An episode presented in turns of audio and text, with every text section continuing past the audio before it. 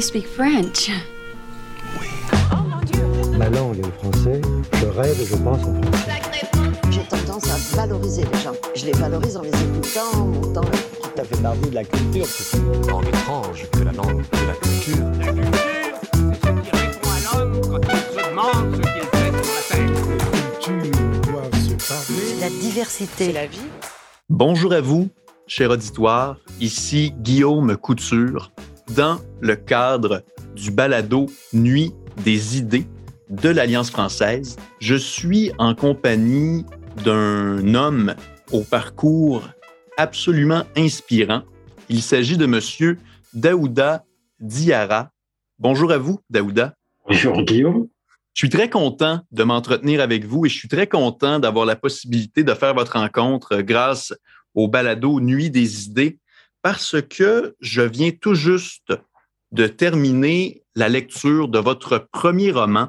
Et vous qui êtes un amoureux de la littérature et des mots grâce à votre large CV qu'on pourra euh, éplucher ensemble, vous avez un premier roman qui, je pense, est le premier de plusieurs et je crois qu'il y, a façon d'acquiescer, n'est-ce pas? Oui, alors c'est le premier de plusieurs, je peux le dire, euh, parce que déjà, c'est, je peux dire que c'est, c'était une sorte d'ébauche que, que j'avais au début. Et maintenant, très bientôt, on va avoir un second roman si tout va bien dans les trois mois à venir. Parfait. Et votre premier roman s'intitule ironiquement L'Ancien. Alors, oui. c'est un roman que vous avez écrit sous le pseudonyme Boron Colli Jan. Et j'ai su entre les branches que c'était un pseudonyme en hommage à votre arrière-grand-père qui a eu un parcours tout aussi intéressant dans le sens où votre arrière-grand-père a fondé 12 villes et 120 villages au Mali, rien que ça. Pouvez-vous nous donner, nous servir un portrait de cet homme-là? Et puis, euh, ensuite, on aura l'occasion d'en venir au sujet principal de ce balado qui est l'immigration.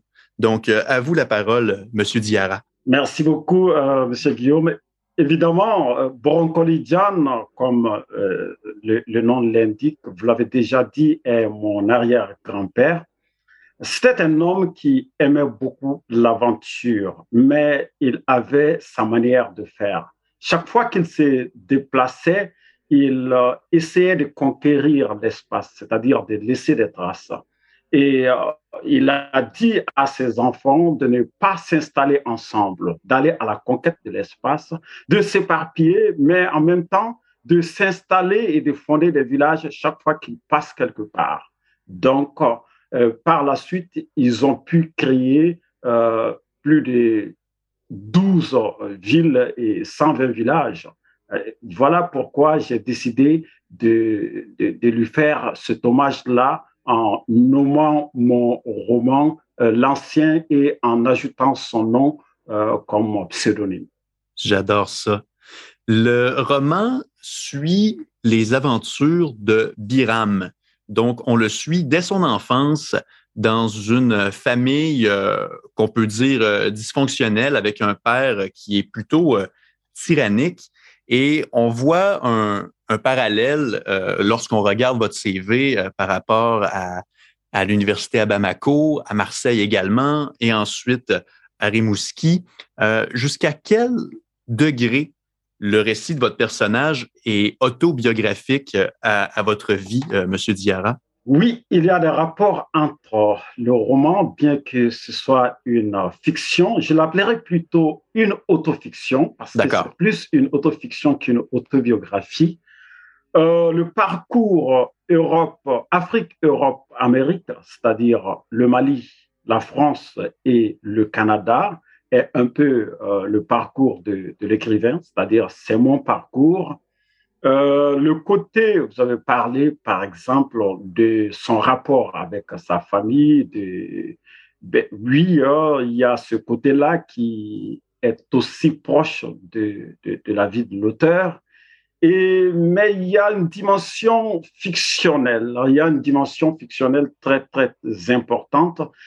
Et cette euh, dimension, par exemple, c'est la présence de Marseille. Euh, l'auteur n'a pas étudié à Marseille, en vérité, et la présence de Rimouski dans, dans, dans, le récit comme lieu où se passent euh, certains événements. Et bien évidemment, je vis à, je suis à Monton où j'ai fait mon doctorat, mais je ne suis pas à Rimouski. Donc, c'est vraiment un mélange de, de, fiction et de réalité. Mm-hmm. Non, c'est parfait. On, a, on a le même langage à ce niveau, donc c'est proprement inspiré. Et au niveau euh, de l'enfance difficile de votre personnage Biram, euh, ça le pousse à se dépasser encore davantage. Du moins, c'est l'impression que j'ai eue en tant que lecteur. Alors, le message qui m'a été euh, transmis en tant que lecteur, c'est ayant eu euh, le sort de sa famille un peu entre ses, entre ses mains, lui et son frère, euh, est-ce que c'est que souvent, ça va porter à l'enfant à se dépasser davantage dans une situation qui est plus miséreuse que plutôt qu'une situation confortable où finalement on peut tomber dans un certain confort? Alors, je ne sais pas si mon, ma question est claire dans ce sens-là, mais pensez-vous que le destin de votre personnage dépend de cette enfance plus difficile? Oui, je peux dire que le destin de ce personnage a été forgé par son enfance difficile, d'une part. De l'autre part, la conscience que ce personnage euh, a prise rapidement de sa situation. Euh, le personnage s'est dit rapidement qu'il faut faire quelque chose pour changer quelque chose.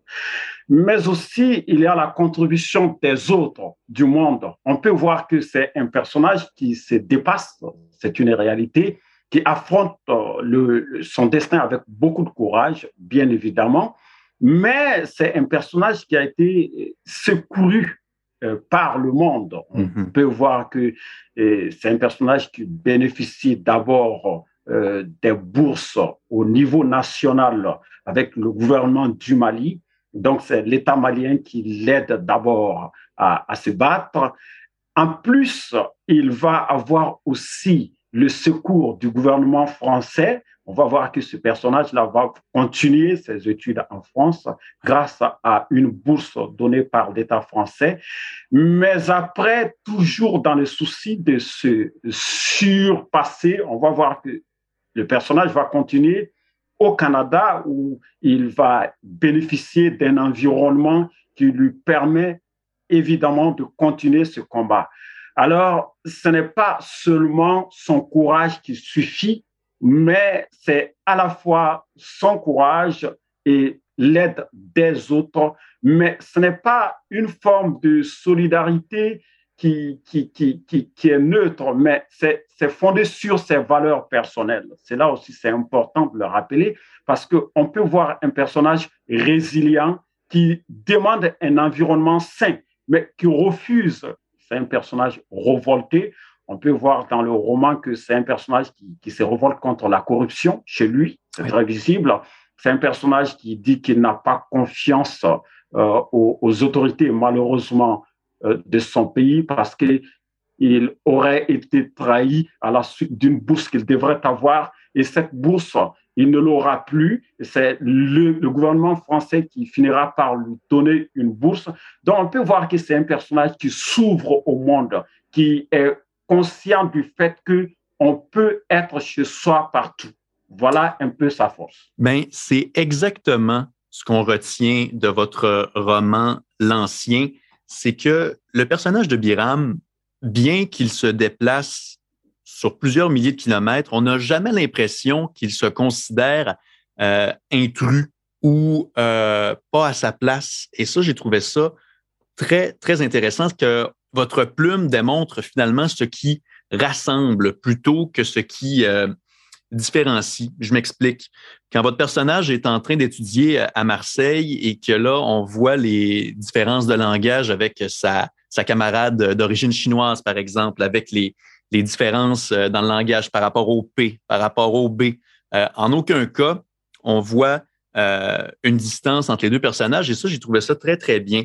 Et vous avez parlé de, résilience et je rajouterais même de la candeur par rapport à, l'histoire du continent africain qui est excessivement méconnu de la part euh, des populations occidentales. Euh, vous, quand vous l'avez vécu euh, proprement, est-ce que ça l'amenait un, un, certain sentiment de révolte ou de choc ou votre, votre parcours a fait en sorte qu'il y avait déjà une certaine résilience face à cette ignorance-là du continent africain, parce que vous l'écrivez dans votre livre, il y a même des, des étudiants universitaires dans votre livre qui, qui ignorent que, que l'Afrique est un continent et non un pays. Et juste moi, en tant que lecteur, ça, ça m'a offusqué carrément. Et pourtant, je suis loin d'avoir vécu cette situation-là. Vous me suivez? Oui. Eh bien, c'est vrai que l'ignorance euh, de, de, l'histoire euh, du continent africain, euh, de, l'Afrique de façon générale, est un peu remarquable un peu partout, euh, que ce soit en Europe, euh, que ce soit ici euh, en Amérique, en Amérique du Nord. C'est vraiment général. Oui, le personnage, il est surpris. Il est surpris, il, découvre avec surprise que beaucoup de personnes ne savent pas ce que ça veut dire cette Afrique-là, comme il le dit. Mais il s'est fait le plaisir et le devoir de transmettre euh, au, monde, de transmettre à son entourage, de parler de son continent dans la salle de classe. On peut voir que c'est un personnage qui parle de, de, son continent, qui essaie toujours de faire un rapprochement entre ce qu'il apprend des autres et ce qu'il sait de lui. Ce qu'il apprend de la France et ce qu'il sait de l'Afrique. Euh, ce rapprochement, d'ailleurs, il le fait avec euh, la participation africaine à la, Seconde Guerre mondiale en France et à la Première Guerre mondiale, ce que l'Afrique a apporté. Et il essaye de comprendre pourquoi l'Afrique n'apparaît pas dans l'histoire de la France, pourquoi le combat des, des, des armées noires n'apparaissent pas dans l'histoire enseignée de la Seconde Guerre mondiale. Il remarque avec regret d'ailleurs que on ne parle pas de ces épisodes-là. Or, il souligne que euh, les, combattants africains ont été en première ligne dans la libération de Paris, et il le dit clairement. Et quand il arrive au Canada, il, fait un rapprochement entre euh, le sort de, l'indigène euh, africain et de l'autochtone canadien. Donc, c'est un personnage qui est conscient que c'est vrai, il y a plus de choses qui rassemblent l'humanité que de choses qui, nous séparent. Et toute sa force est à ce niveau-là. Vous êtes doctorant à l'Université de Moncton en littérature et vous êtes chargé de cours à l'Université Saint-Thomas. Euh, quelle est la réception de votre auditoire face justement à cette absence du continent africain dans notre imaginaire collectif? Oui, à ce niveau, il y a beaucoup de choses à faire. Il y a vraiment, comme on le dit couramment, euh, du pain sur la planche. Mm-hmm. Mais je pense que euh, non seulement cela demande d'une part beaucoup d'applications de la part des étudiantes et étudiants euh, internationaux qui arrivent, parce que, comme je l'ai dit, nous avons pour moi un devoir, un devoir d'apporter quelque chose, comme le disait euh, l'écrivain Paul Sédar Senghor, parce que nous sommes ici au rendez-vous du donner et du recevoir. Nous ne devons pas venir les mains vides. C'est d'abord à nous de proposer quelque chose qui puisse être recevable. Alors, ce qui veut dire que la culture en Afrique ne se limite pas seulement à ce que l'on appelle les soirées traditionnelles, à ce qu'on appelle les, les tam-tams et les tambours, les balafons et les guitares. Non, il y a autre chose. C'est pour cela que moi, je me suis dit, pourquoi ne pas écrire? Pourquoi ne pas représenter cette culture-là? Pourquoi ne pas être un pont, transmettre ce que je sais de l'Afrique ici et transmettre ce que je sais d'ici à l'Afrique? Donc, la réception euh, est d'une part un peu moins présente parce que nous n'avons pas tellement fait l'effort de transmettre le message par les moyens qu'il faut, d'une part. De l'autre part, c'est vrai qu'il y a euh, juste là euh, très peu de gens qui s'intéressent à, à l'Afrique. Et c'est pour cela que je me suis dit, avec beaucoup d'espoir, que je vais me lancer voir ce que cela va donner. Mais l'écriture, c'est un projet. On le fait, on ne sait jamais si euh, on ne peut pas deviner la réception. Vous comprenez? Mhm. euh, C'est une bouteille jetée à la mer. Mais je peux dire que moi, je suis euh, satisfait de, de, ma réception parce que nous avons imprimé une première partie du livre qui a été entièrement acheté. Donc, je peux dire que le stock est aujourd'hui rompu. On peut dire que cela a été une bonne réception et ça donne l'espoir tout simplement que c'est un bon début. Absolument. Et parlant de début, euh, quelles sont les lectures que vous conseilleriez à quelqu'un qui est à l'écoute, et moi le premier, pour approfondir sa connaissance du continent africain et de sa soixantaine de pays qui la constituent? Eh bien, il y a, il y a beaucoup de, de, de, de lectures à faire. Il y a des, écrivains qui sont très connus, euh, que ce soit euh, des écrivains égyptologues euh, tels que Sheikh Anta Diop, qui a une très belle lecture à faire pour apprendre beaucoup de l'Afrique, de son apport à l'humanité. Je pense que cette lecture est essentielle. Comprendre nation nègre et culture, c'est essentiel. Bien évidemment, il y a aussi l'oralité de l'Afrique, parce que pour moi, l'Afrique, c'est, ce côté concret qui, apparaît dans Nation Agriculture euh, de Cheikh où on voit de la matière dans la pierre, où la parole est absente, où le temps est figé, arrêté dans la pierre. Mais de l'autre côté, il y a l'oralité. L'oralité, c'est le contraire de, cette matière figée-là. Et cette oralité, on retrouve cela dans plusieurs euh, œuvres de plusieurs écrivains, mais il y a Amadou Ampateba, euh, le fameux écrivain malien qui a dit qu'un vieillard qui meurt en Afrique est une bibliothèque qui brûle. Alors, il a été cette bibliothèque-là et il a travaillé pour essayer de rassembler les sources orales, l'histoire, les légendes de l'Afrique dans beaucoup de bouquins. Si vous essayez d'entrer dans une bibliothèque, il suffit juste de regarder dans les rayons Amadou Ampateba et vous allez trouver dans les rayons euh, littérature africaine de quoi vous abreuvez. Il n'y a pas hmm. de doute là-dessus.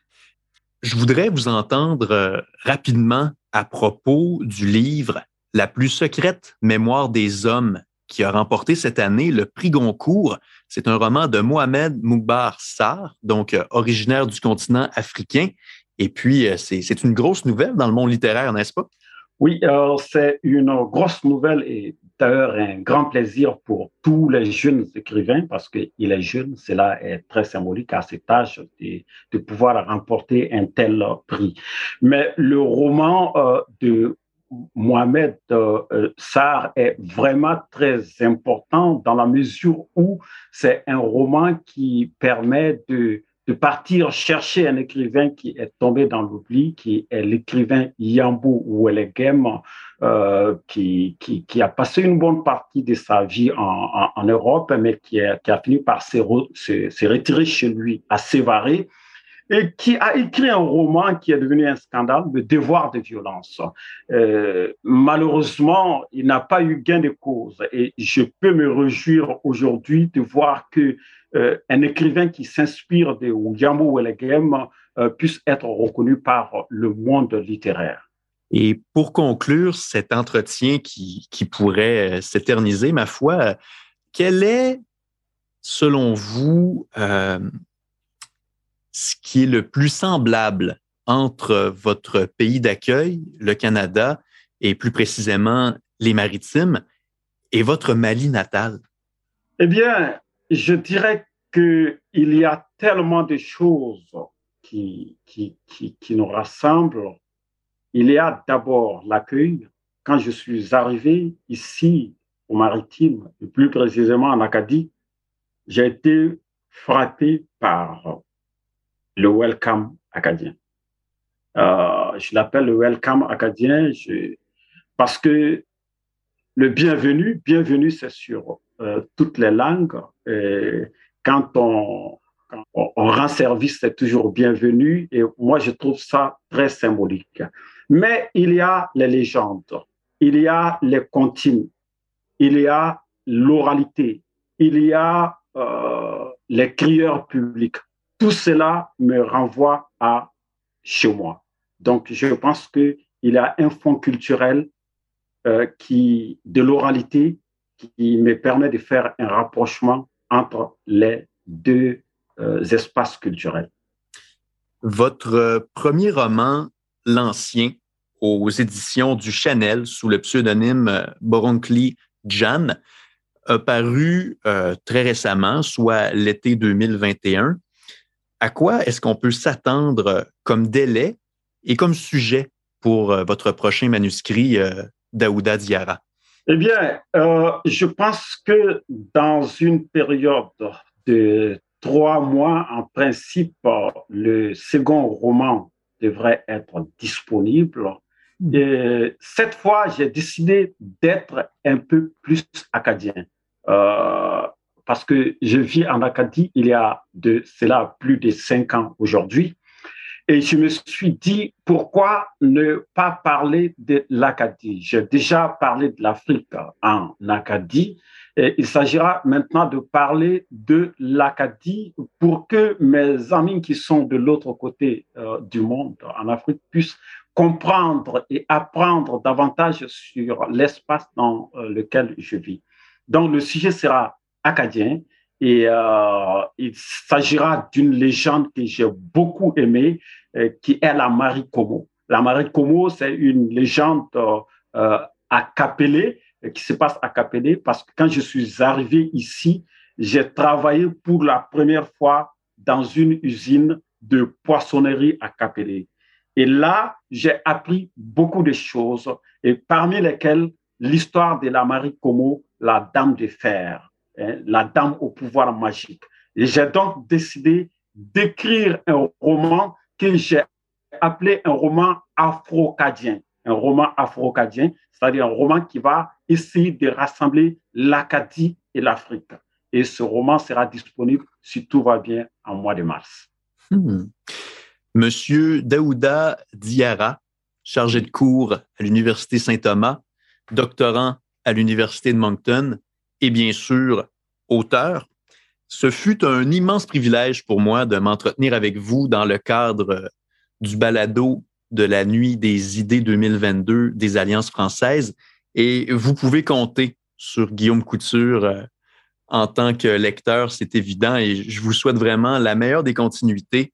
Et puis, euh, pour ceux à l'écoute, procurez-vous l'ancien sous le pseudonyme Boron Kolidjan ça se lit vraiment euh, très sereinement. Euh, et c'est ce que j'admire chez vous, euh, Monsieur Diarra, c'est que tout semble évident, tout semble facile. Et j'ai beaucoup appris euh, grâce à votre manuscrit et euh, vous faites bien de continuer. Merci beaucoup. Ce fut un plaisir pour moi de vous rencontrer.